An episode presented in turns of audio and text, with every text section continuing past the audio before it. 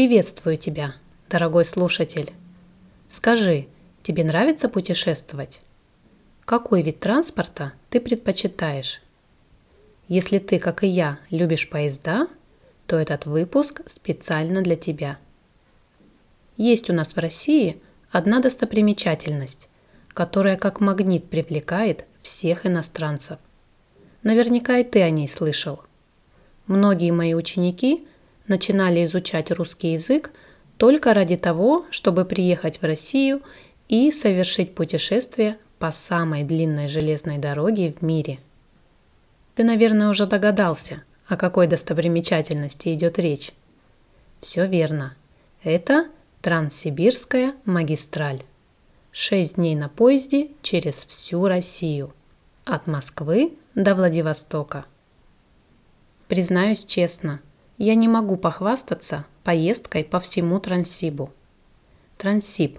Кстати, именно так сокращенно мы называем Транссибирскую железную дорогу. Так вот, я очень люблю короткие путешествия на поезде. Например, от Красноярска до Новосибирска. Это всего 12 часов. Или от Красноярска до Иркутска. 20 часов на поезде. За это время ты успеваешь насладиться всей романтикой поездки, но не успеваешь устать. Лично для меня 6 дней на поезде показались бы настоящей пыткой. Я лучше полечу на самолете. Вообще, у жителей России отношение к железной дороге как к транспорту немного другое. Для иностранных туристов поездка по Транссибирской магистрали – это мечта. И заманчивая, и пугающая одновременно. А для нас, русских, идея потратить на дорогу несколько дней кажется не очень умной. Ну просторы, ну расстояние. Что же тут такого удивительного? Тем более, что многие живут как раз на этой самой Транссибирской магистрали. Это я так раньше думала. Но когда готовила этот выпуск, я настолько прониклась духом путешествия, духом Транссиба, я бы даже сказала, что мне прямо сейчас захотелось оказаться в уютном купе, выпить ароматного чая из граненого стакана в фирменном подстаканнике и просто сидеть и смотреть в окно и наблюдать сменяющие друг друга пейзажи. Вот захотелось все бросить и прямо сейчас отправиться в это шестидневное путешествие. Да, наверное, не только иностранец, но и каждый русский должен хотя бы раз в жизни проехаться по Транссибу от начала и до конца. Почему, спросите вы? В этом выпуске буду рассказывать. Итак, давай по-русски о Транссибирской магистрали. Конечно, Транссибирская магистраль – это далеко не только достопримечательность. Это в первую очередь одна из главных транспортных артерий России – которая смогла соединить европейскую часть страны с Сибирью и Дальним Востоком. Раньше до столицы добирались несколько месяцев, а с появлением железной дороги все кардинально изменилось. Итак, с чего же все начиналось? Строительство, как его еще называют, Великого Сибирского пути, началось в 1891 году – Официальной датой начала строительства принято считать 31 мая. Именно в этот день наследник престола Николай II заложил близ Владивостока первый камень будущего фундамента вокзала. Связать европейскую Россию с восточной частью страны было жизненно необходимым. К тому времени Владивосток, наряду с Севастополем, стал одним из самых важных портовых городов страны – Кроме того, нельзя было запускать Сибирь, а без ее экономического и демографического развития это стало бы неизбежным. Вначале правительство рассчитывало потратить на Великий Сибирский путь только 350 миллионов рублей. Это была колоссальная сумма. Однако и этих денег не хватило, и к 1905 году пришлось потратить около 936 миллионов. Но денежный вопрос – это только половина беды. Еще более остро стоял вопрос о человеческих ресурсах. Где было взять столько рабочих рук? В итоге большую часть строителей составили солдаты и каторжники, то есть преступники, которые отбывали свое наказание в ссылке в Сибири или на Дальнем Востоке. Пополнение трудовых рядов также происходило за счет местных жителей и привлечения сибирских крестьян. За все время строительства количество рабочих рук составило 89 тысяч человек. Впечатляет, не правда ли? К сожалению, человеческие потери были такими же грандиозными и исчислялись тысячами жизней.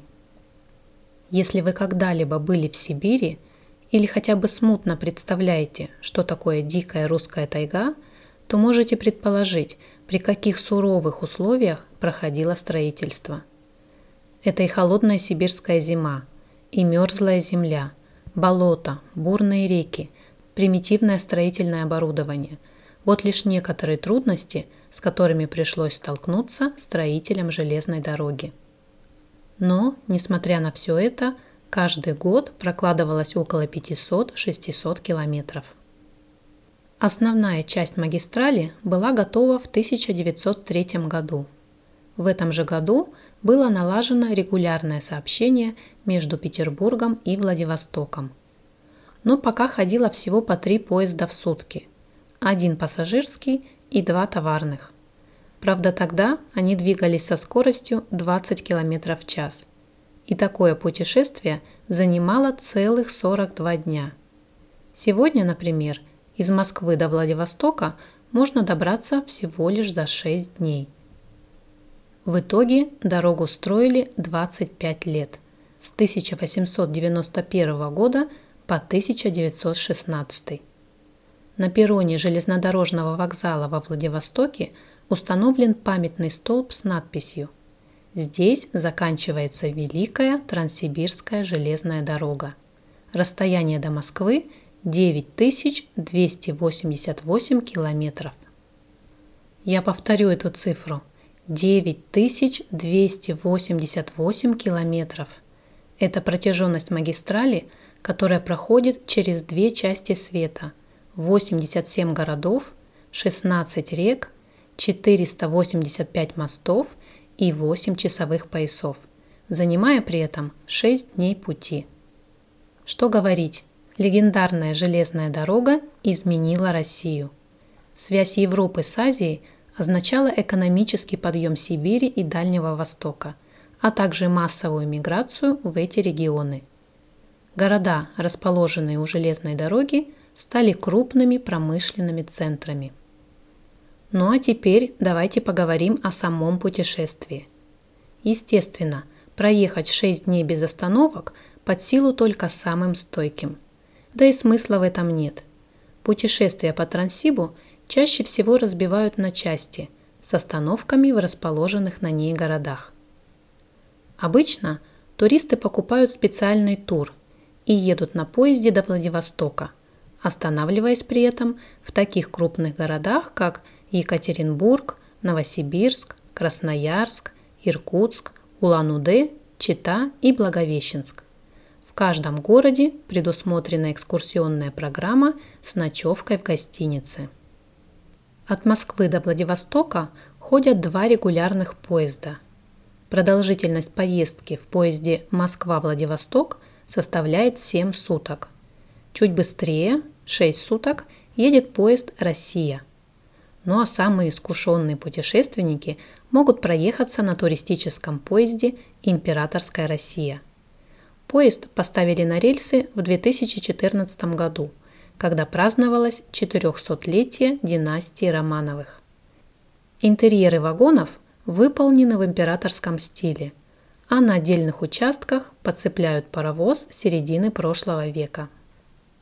Что ни говори, путешествие по Транссибирской магистрали – это действительно лучший способ за относительно небольшой промежуток времени познакомиться с Россией. Итак, что же вы увидите из окна вагона? Пересекая всю страну, вы сначала проедетесь по европейской части России до Урала. Пред вами предстанут величественные Уральские горы, разделяющие Европу и Азию. Затем – вы пересечете могучий Амурский мост длиною в 7 километров и проедете под рекой Амур по 7-километровому туннелю. Доехав до Сибири, вашему взору откроются его бескрайние степи и густые леса. Вы своими глазами увидите самое глубокое озеро, а также сможете побывать в единственном в мире железнодорожном вокзале, полностью построенном из мрамора. Ну а к концу вашего путешествия вы наконец попадете во Владивосток, российский дальневосточный порт, расположенный на берегу Тихого океана. Но, наверное, самым незабываемым станет та маленькая жизнь, которую вы проживете в вагоне с простыми русскими людьми. Вы узнаете нас по-настоящему, без прикрас и стереотипов, и, скорее всего, заведете знакомства, которые продлятся всю жизнь. Удивительно, но Россия – это единственная страна, где люди сутками живут в поездах, создавая внутри вагона свою небольшую вселенную. За это время путешественники знакомятся, обустраивают совместный быт и ведут долгие разговоры. Это, пожалуй, самый удивительный опыт коммуникации в современном разобщенном мире. За долгое время в пути пассажиры становятся не только временными попутчиками – но и настоящими соседями, коротая дорогу в традиционных заботах о себе и ближних. Многие путешественники рассказывают, что поездка по Транссибу кардинально изменила их мировоззрение. Может и тебе стоит рискнуть, дорогой слушатель? Кто знает, чем это может обернуться? В любом случае, я очень надеюсь, что сегодняшний выпуск тебя вдохновил. И когда-нибудь ты обязательно решишься совершить это необычное путешествие. Возможно, мы с тобой там и встретимся в одном из вагонов поезда Москва-Владивосток. Ну а наше с вами сегодняшнее маленькое путешествие подходит к концу. До новых встреч в новых выпусках. Пока-пока.